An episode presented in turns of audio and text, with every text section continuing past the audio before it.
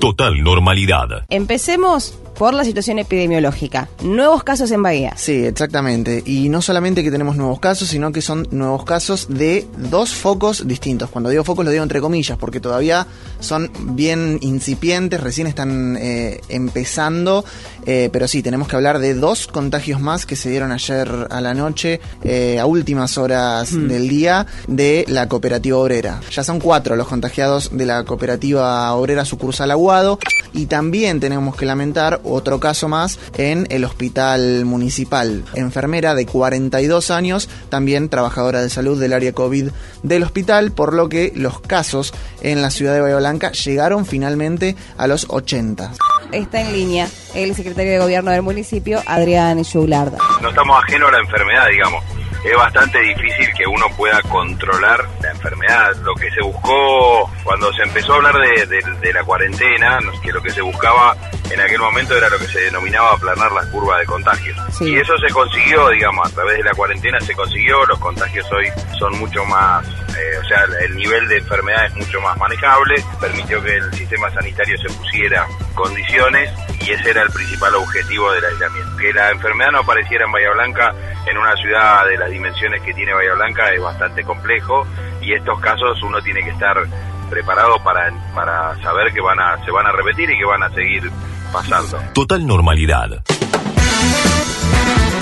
Audio, La Brújula 24. Estamos en línea con eh, Pablo Romera, que es el secretario privado del intendente. Hay mucha preocupación en el municipio por lo que pueda pasar el domingo.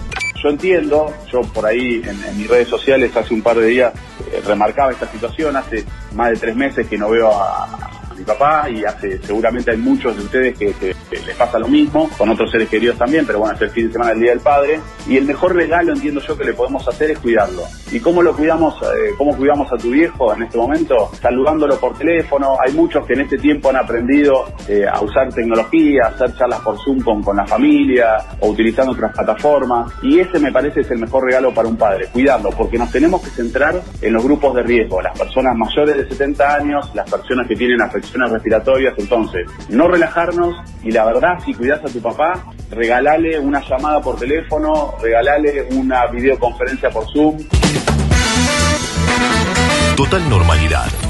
El gobernador Axel Kicillof y el ministro de Hacienda y Finanzas, Pablo López, firmaron un convenio de asistencia financiera para los 135 municipios de la provincia. Entre ellos, eh, firmó con los intendentes de la quinta y sexta sección electoral, donde se encuentra la ciudad de Bahía Blanca, que va a recibir 58 millones de pesos. Ayelen Durán, quien es senadora bonaerense del Frente de Todos, Todas, Todes. Lo que quiero destacar es que se asistió a los 135 municipios, ¿no? Eh, eso marca una política pública destacada del, gobernador Kicillof, ¿no? Si de asistencias eh, hablamos, digo, también hay que, que rescatar las medidas nacionales que, que se han tomado con respecto a la asistencia al trabajo y la producción, este famoso ATP. De... En lo que va del ATP a nivel nacional, se asistió en la ciudad de Bahía Blanca a 3.173 empresas. No es un número menor y esto involucra en la ciudad a 17.564 empleados. 17.564 empleados que pudieron cobrar sus salarios a través de este programa y que el Estado, el Estado se hace cargo de la situación, entiende que es una situación excepcional y busca acompañar a las, a, a las pymes, tanto a los empleados como a los de las empresas, ¿no? Para que no quiebre, para que, para que sigan sosteniéndose. También es un número importante que eh, 43.170 personas en la, en la ciudad cobran el IFE en los próximos días, ¿no? Que eso lleva a que en la ciudad ingresen más de 430 millones al distrito, ¿no? Eso va también a mover, no solamente le haya tranquilidad a la familia, sino también que va a mover la economía dentro del distrito. Total normalidad. Audio TV Pública. Jefe de gabinete Santiago Cafiero estuvo en el Congreso, brindó su primer informe de gestión, los temas destacados por los que se le consultó la pandemia y sus efectos económicos.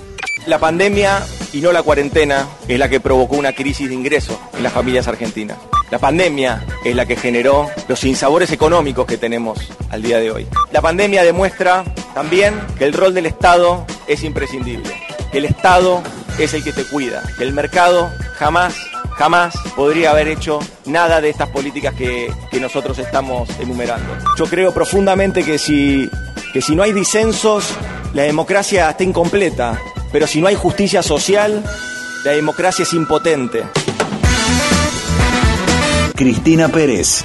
No me esperaba que él me diga, me, me, salga a chusear con lo de los adjetivos. Primero porque me conoce y sabe que soy una persona que actúa de buena fe. Me conoce hace muchísimos años, Alberto Fernández.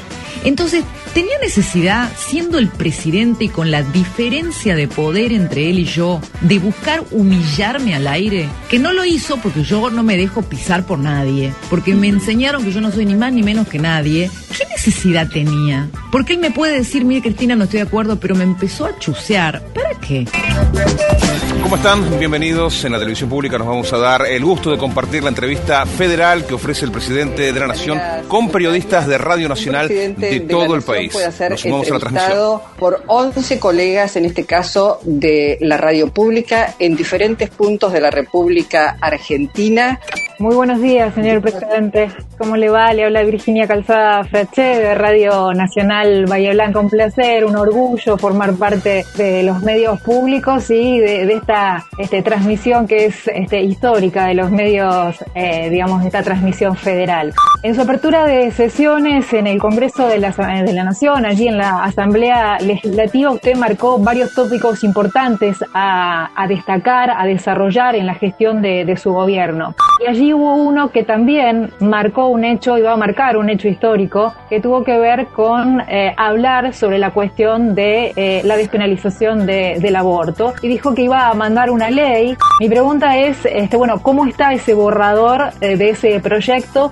No, el proyecto está absolutamente terminado. Yo sé que cuando, mande ese, cuando yo mande ese proyecto va a generarse un debate en la sociedad y está muy bien que así sea. Y la verdad lo que yo preferí es que es postergar ese debate hasta que resolvamos el debate de hoy, que es la pandemia, y donde gracias a Dios la mayoría de los argentinos estamos entendiendo que no tenemos que tener diferencias, que tenemos que estar juntos, que tenemos que estar unidos y que tenemos que afrontar el problema en unidad. Pero lo que no quise es, en ese momento donde todos tenemos que estar juntos, poner en la mesa un tema que sé que va a generar posiciones diferentes. Y está muy bien que así sea y todas las posiciones son respetables. Y tratar de, que, de entender que cuando hablamos del aborto estamos hablando de un problema de salud pública y que no podemos ver, seguir, va, yo no, no, yo no me siento bien sabiendo que en Argentina hay mujeres que hay mujeres que mueren en un aborto, pero hay muchas mujeres que no mueren pero quedan infértiles o con lesiones por abortos practicados en la clandestinidad. Total normalidad.